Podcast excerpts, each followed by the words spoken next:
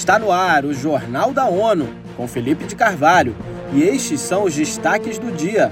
Situação dos Rohingya piora seis anos após crise, alertam agências da ONU. Emergência humanitária no Sudão atinge proporções épicas. Esta semana passam seis anos após o início do movimento populacional de membros da minoria Rohingya de Myanmar. Eleutério Guevani tem os detalhes.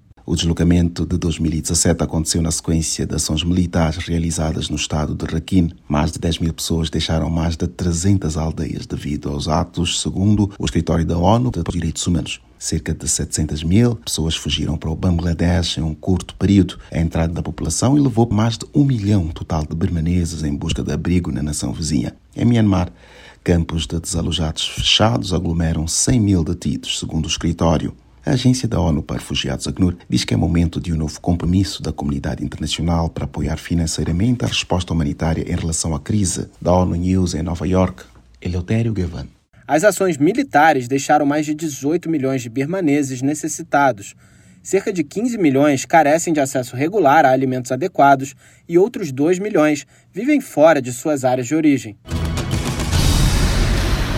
Especialistas da Agência Internacional de Energia Atômica, a IEA, acompanham desde quinta-feira o descarte de água tratada da usina nuclear de Fukushima Daiichi, no Japão.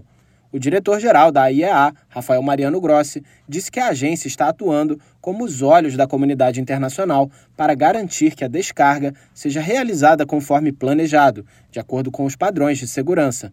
Em 4 de julho deste ano, a AIEA publicou uma análise abrangente sobre a segurança da água tratada. O relatório concluiu que as descargas controladas e graduais da água para o mar terão um impacto radiológico insignificante nas pessoas e no ambiente. A agência enfatiza que o total de trítio a ser liberado na descarga de água tratada ficará bem abaixo da quantidade desses radionuclídeos produzidos por processos naturais a cada ano, como a interação dos raios cósmicos com gases na alta atmosfera. Nesta quinta-feira, o Conselho de Segurança debateu a situação da Ucrânia. A data marca um ano e meio do início da guerra e o 32º aniversário da independência do país. As informações com Mayra Lopes. A subsecretária da ONU para Assuntos Políticos, Rosemary de Carlo, destacou aos membros o crescente número de vítimas e ataques, sobretudo após a saída da Rússia da iniciativa do Mar Negro.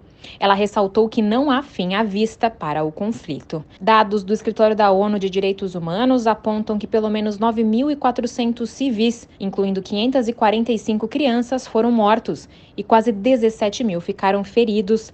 Lembrando que os números reais são provavelmente maiores. De Carlo alertou que algumas estimativas colocam o número total de mortos civis e militares dos dois lados em meio milhão. Da ONU News em Nova York, Mayra Lopes. Ela alerta que a violência coloca em perigo a exportação de produtos alimentares que são necessários em todo o mundo. O mais recente, nesta quarta-feira, atingiu a região de Odessa e destruiu 13 mil toneladas de grãos. A guerra no Sudão sustenta uma emergência humanitária de proporções épicas, de acordo com as Nações Unidas. Para o subsecretário-geral dos Assuntos Humanitários, Martin Griffiths, a situação, que já se arrasta por quatro meses, quando aliada à fome, poderá destruir o país se aqueles que lutam não colocarem o povo acima da sua busca de poder e recursos.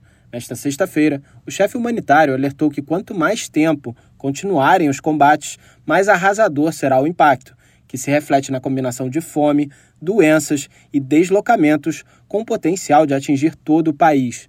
Griffiths aponta a falta de tratamento em meio a centenas de milhares de crianças gravemente desnutridas e ao risco iminente de morte.